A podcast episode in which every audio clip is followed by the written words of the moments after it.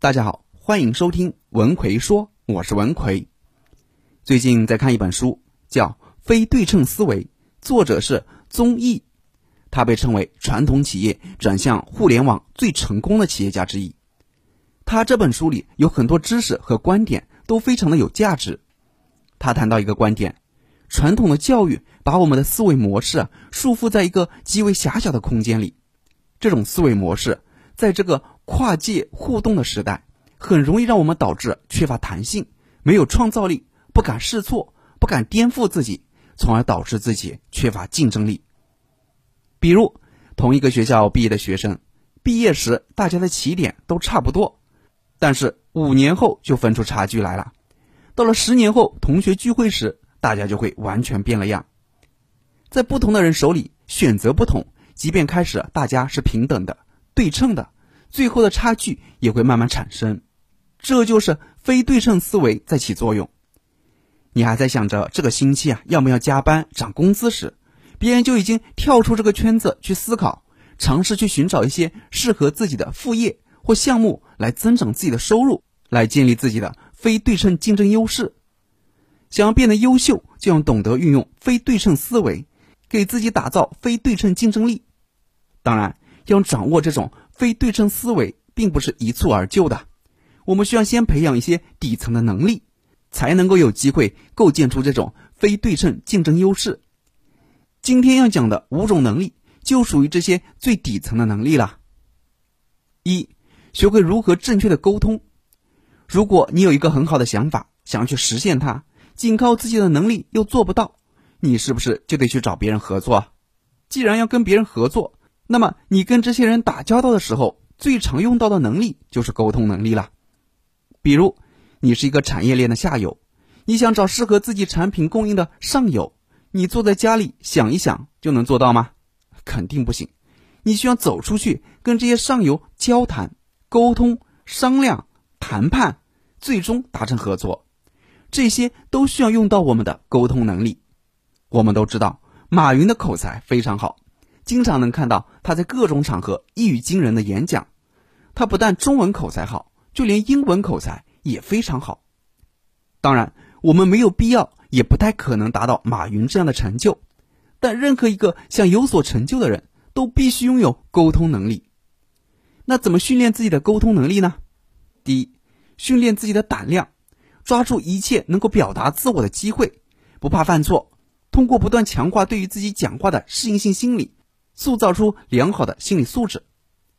第二，学习正确的沟通技巧，不断的通过阅读书籍，学习模仿的对象，通过不断的试错和练习，让自己找到适合自己的沟通方式。第三，脑子里要有沟通的内容，知识和阅读都是沟通的财富。每个月定期阅读不同的书籍，能够让我们对外界保持敏锐的触觉和想法。这样与人沟通时，才能够做到有话可说又与时俱进。二、提高自己的财商能力，财商能力很重要，对于我们如何管理好自己的钱会有很大的帮助。毕竟，一个连钱都不会管理的人，他又怎么懂得挣钱呢？那些会挣钱的人，都是懂得会管钱的人。即便表面上看来，对方好像花钱如流水，但实际上。对方是在操控着一个健康的现金流，他怎么花钱也只是他自己的消费观而已。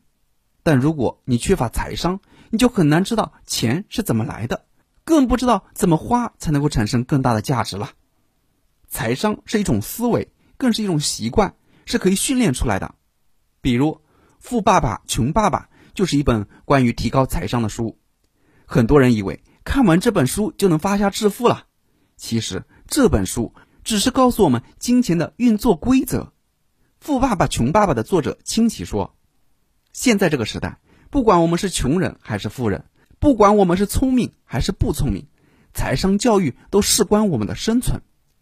我们生活在信息的时代，信息时代的问题就是信息超载，也就是说，你每天接触的信息太多了。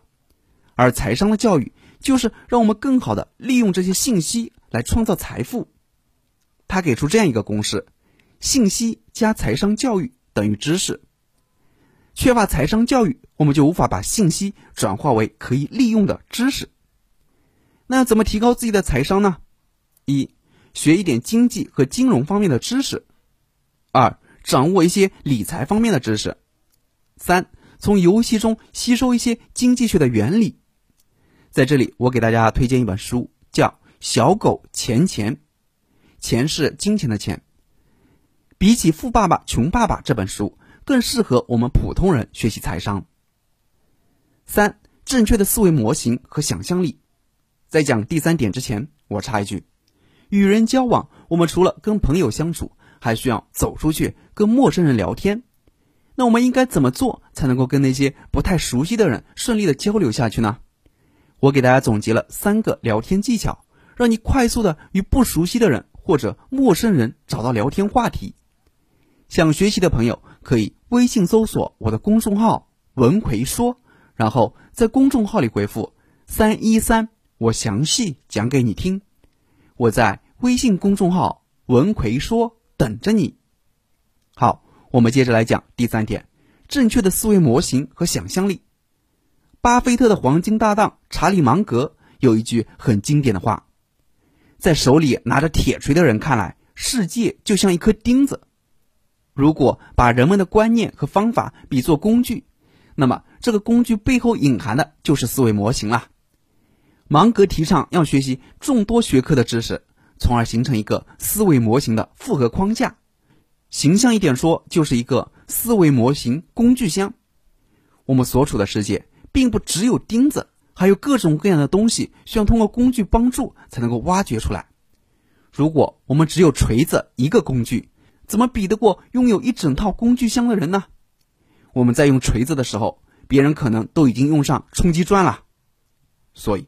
我们每个人不仅要形成一个属于自己的思维模型，而且还要跟随时代的脚步，与时俱进。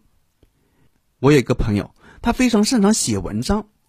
今年疫情期间，他父亲停工了，就问他的工作是否也受影响了。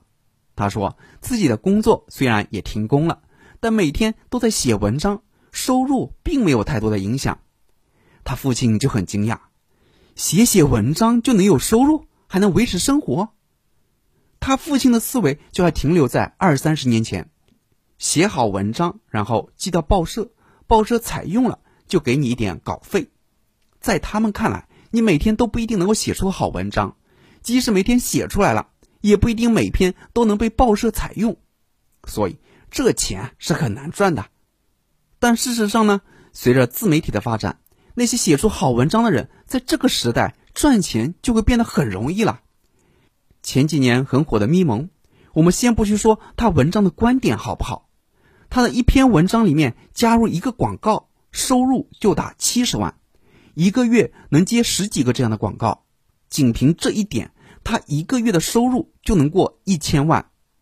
一千万是我们绝大多数人一辈子都赚不到的钱，他写写文章一个月就可以了。当然。绝大多数人都达不到这个收入，但文章写得好的人，在这个时代收入是非常可观的。所以说，正确的思维模型可以帮助我们更好的了解世界。毕竟时代的发展会涌现出很多新机会，想要抓住这些新机会，就要不断的去学习。四、持续学习的能力。人生是一场马拉松，而不是短跑。持续充电比赢在起跑线更重要。现在学习已经和吃饭睡觉一样，变成一种日常必需品了。原因只有一个，就是世界变化的太快了，知识更新的太快了，一不小心就会落伍。所以，我们需要不断的更新自己的知识，甚至是否定自己以前的经验，用空杯的心态去学习新的东西，否则就一定会被边缘化。怎么学呢？一般情况下。我们最好通过实用性原则去学习。实用性原则意味着我们要根据自己现实生活的客观需求，针对性的输入相关知识。比如，你和别人在一起时啊，总找不到话题聊天，那就去学习聊天的技巧。聊天技巧学了之后，马上就能用。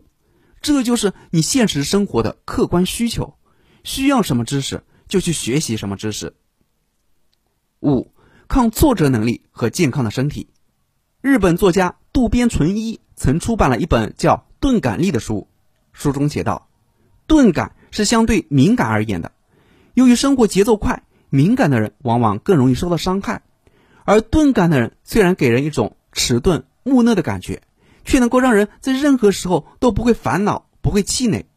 这个钝感力与抗挫折能力有异曲同工之妙，只是抗挫折力还有一层含义，就是能把不好的事情。”变成好事，也就是说，能从失败中看到机遇。所以，越是年轻，越要早一点经历一些挫折，培养出抗挫折的能力，才敢进一步去犯错，在错误中去学习。当然，除此之外，还要有强健的身体。只有这样，我们才有能力快速的适应环境，调动最好的状态来应对挑战。有意识的给自己安排一些运动的项目，锻炼好自己的身体，也非常的重要。毕竟，身体才是革命的本钱。最近总有学员问我，张老师，我在职场中总是因为不会说话而吃亏，一开口就紧张，一说话就冷场，害怕和领导说话，结果埋头苦干还不受待见。同样是员工，那些伶牙俐齿的都升职加薪了，而自己却还在原地踏步，怎么办？针对在职场上缺乏说话能力的这种情况，我在最近出了一个。职场口才三十六招，让你搞定领导、超越同事的课程，主要就是教你如何在职场说话，如何把话说好，让同事喜欢你，让领导器重你。想学习这个课程的朋友，可以微信搜索我的公众号“文奎说”，然后在公众号里回复“职场”就可以了。我在微信公众号“文奎说”等着你。